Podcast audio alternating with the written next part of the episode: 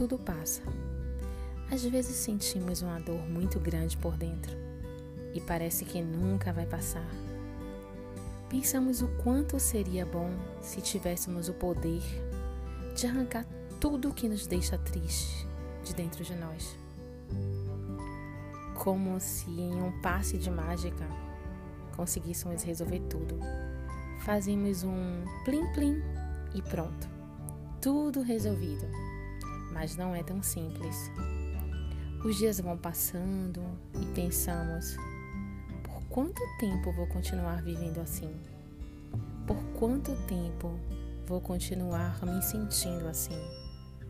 Existem perguntas que não temos as respostas. Talvez não neste momento. Deixe o tempo passar. As coisas nem sempre dependem de nós.